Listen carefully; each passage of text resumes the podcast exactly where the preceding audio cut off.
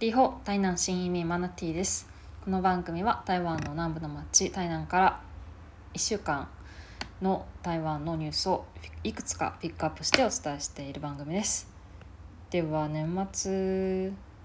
12月31日以降のニュースをお伝えしていこうと思います。まずは大晦日だった12月31日付のちょっと注目したいニュース。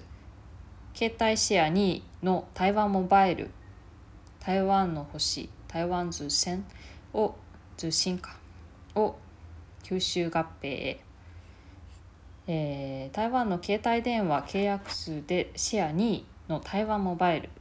台湾ダーダは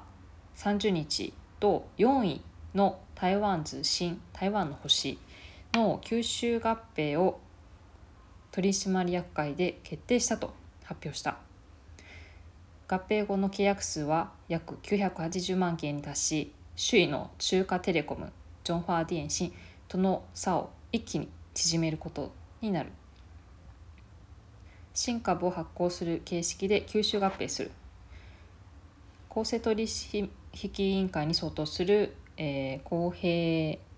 ー、公平交易委員会とえ通信事業を監督する国家通信電波委員会 NCC の審査を通過後合併基準日を定める。同社は早期の審査通過を目指したいとしている。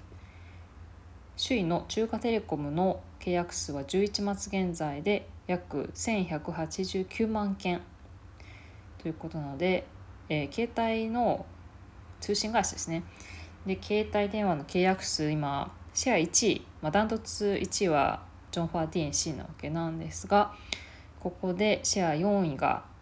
2位に合併、えー、吸収されることによって台湾ダガダの、えー、シェア一気に、えー、1000万件近くに伸びるということで、まあ、結構その何て言うのかな大きいところのこう河川がちょっと進んでいくのかなというような印象がありますね。台湾ダークアターの勢いがということです。では次1月4日付台湾国内感染4人確認桃園空港清掃員はオミクロン株に感染中国感染症指揮センターは4日の記者会見で台湾で新型コロナウイルスの国内感染者を新たに4人確認したと発表した。3日夜に、えー、確認感染が公表された桃園国際空港の駐車場清掃員も含まれる。指揮センターの陳時中指揮官は清掃員の40代女性は変異株オミクロン株に感染したとの暫定的な判定を明らかにした。40代女性を除く3人の感染者はいずれも50代で男性が1人女性が2人。全員40代女性の接触者でワクチンは2回接種済みだった。3人のうち2人は同僚通勤時に同じ移動車に乗っていた。もう1人は入国者を乗せる貿易タクシーの運転手。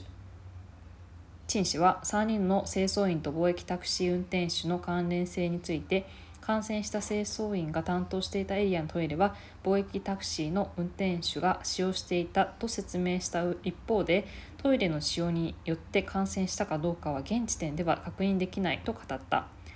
このほか海外に行動歴がある輸入症例は30人確認された。このうち22人は米国から入国した。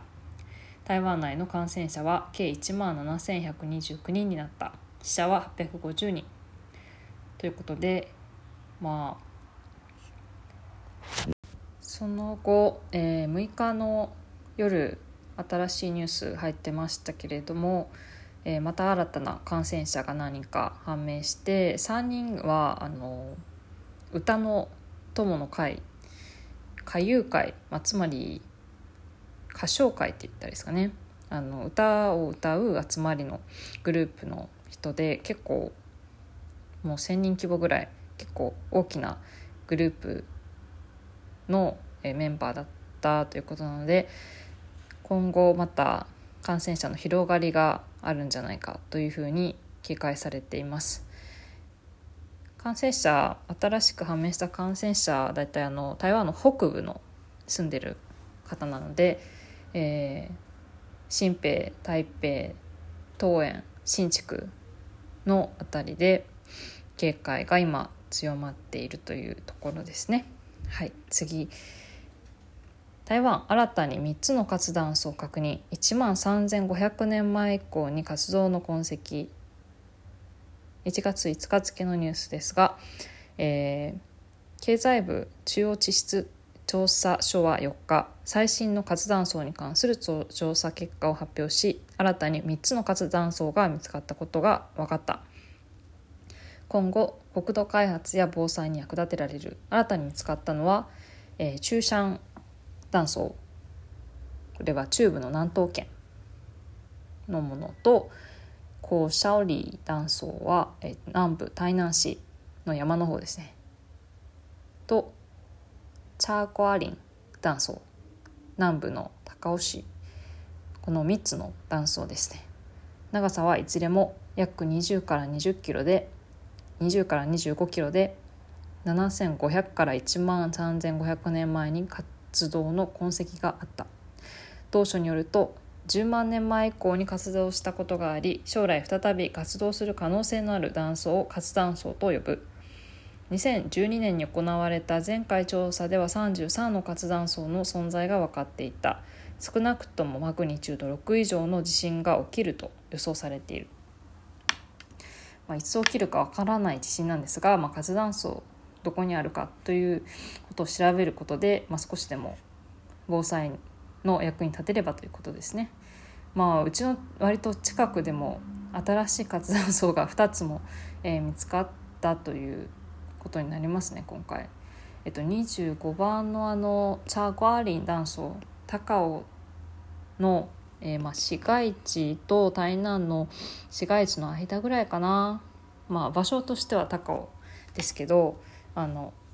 チャゴアンリンの断層なんかは第一類の活断層になっているので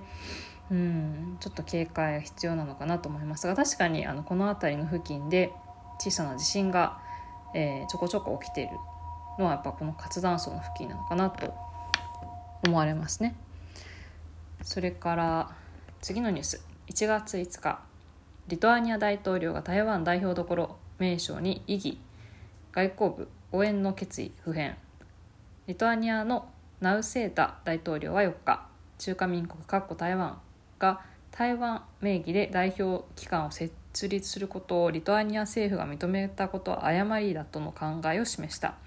これを受けて外交部の王光安報道官は同日外交の慣例に基づき他国内部の政策決定に対するコメントの発表は控えるとしつつリトアニアを固く応援する台湾の決意は変わらないと述べた。台湾は昨年11月18日リトアニアの首都ビリニュスに中リトアニア台湾代表どころを開設し業務を開始した。中国はこれに反発しリトアニアとの外交関係を代表大使級に格下げすると表明。リトアニアへの圧力を強めているだけでなく中国と欧州連合 EU の関係にも影響が出始めている。ナウセーダ氏は現地のラジオ番組のインタビューで台湾代表どころの解説に誤りがあるのではなく台湾を関したことに誤りがある。この件について私は相談を受けたことがないと語り代表どころの名称が現在中国との関係に影響する重要な要素になっていることは遺憾だと述べた。王報道官は中国政府が各種の卑劣な手段でリトアニアへの政治的圧力や経済的ボイコットを進めていることに対し外交部として厳正に非難すると表明。民主主義自由体制や自由貿易自由市場経済の仕組みを堅持する理念が近い世界の全ての国に対しリトアニアへの支持を呼びかけた。で翌日の1月6日のニュースですが台湾230億円超の基金設立へ対リトアニア投資強化中東,、えー、中東欧への投資のため日本円で約230億円の、えー、2億米ドルですねの基金が設立される。高金曜中リトアニア代表が5日明らかにした。リトアニアへの投資を優先して強化する方針でまずは半導体やバイオテクノロジーレーザーなどへの投資に充てるという基金は行政院に属する国家発展委員会が出資。同委員会は、えー、外交と経済貿易を結びつけ中東欧とのつながりを強化するとしている。同委員会は昨年10月リトアニアを含む中東欧3カ国を歴訪する経済視察団を派遣していた。講師によれば台湾とリトアニアの双方にとって戦略的にメリットのある産業に投資する。数ヶ月後には運用が始まる見通し。詳細はリトアニア側と協議する。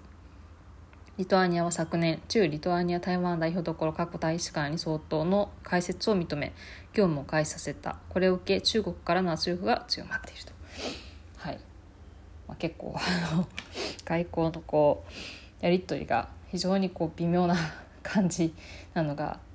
あの、まあ、受け止められるんですが、まあ、リトアニアとは一緒に頑張っていくというような姿勢が見られますね。続いて1月6日付台南に関するニュースですが、えー、台湾台南の高校創立100周年に向け特別動画公開記念イベント告知南部台南市の台南第一高校正式名称だと、えー、国立台南第一高級中学ですね、えー、台南イージョンって言われてます。台南イージョンは6日。今年4月16日の創立100周年を前に関連記念イベントの開催を告知する特別動画を公開した。お披露目式には同校の卒業生らも出席し思い出話が披露された。同校は日本統治時代の1922年大正11年に台南州立台南第二中学校として開校。動画は創立記念日まであと100日となったのに合わせて公開された。式典に駆けつけた郷さんは1927年生まれで45年に卒業。つまり終戦の年ですね。に卒業。息子と孫も同校の卒業生だという記念日までのカウントダウンも始まり Facebook には同校の卒業生王金平元立法委員長あそうなんだ。王金平も卒業生なんですね。が、えー、あと100日を知らせるボードを持った写真が公開された。校長先生は、えー、多様性に富んだ教育で人材を育成していると説明。創立100周年を記念するテーマ曲を制作したほかコンサートも校内のサークルと共催する予定で自由で多元的な交付を体現すると語った、まあ、多様性っていう言葉が出てますがこの学校は進学校の、まあ、男子校というような位置づけの高校でして、まあ、男子しかいない。ですが、まああのまあ、近年優秀な学生集めるの少子化の影響で共学化も検討されているということを聞いてますが台南イージョンがあとちょっとで100周年を迎えるということですね。まあ、台南では有名な進学校あのなんていうかな権威ある 進学校の、まあ優まあ、いわゆる優秀な生徒があの通う高校としては男子はこのあの台南イージョンですね。で女子は台南の、えー、女子高級中学っていうところがありまして台南ニュージョンって呼ばれてますかね。ここもねめっちゃ優秀で全国上位何パーセントのあの女子が通うと言われていてあの超優秀な高校ですね、まあ、女子校ですが、まあ、こっちはちょっとだけあの共学科男子が,、えっと、があのちょっとだけ入ってる入学がちょっとだけ入ってるそうなんですけどまあねやっぱり優秀な高校は男子校と女子校あそあのなんかいまだにあんまり共学化してないんだなというのはちょっと興味深いところだなと思って見ています。はい。ということで今週あったニュースいくつかピックアップしてお伝えしました。ではまた来週。再会。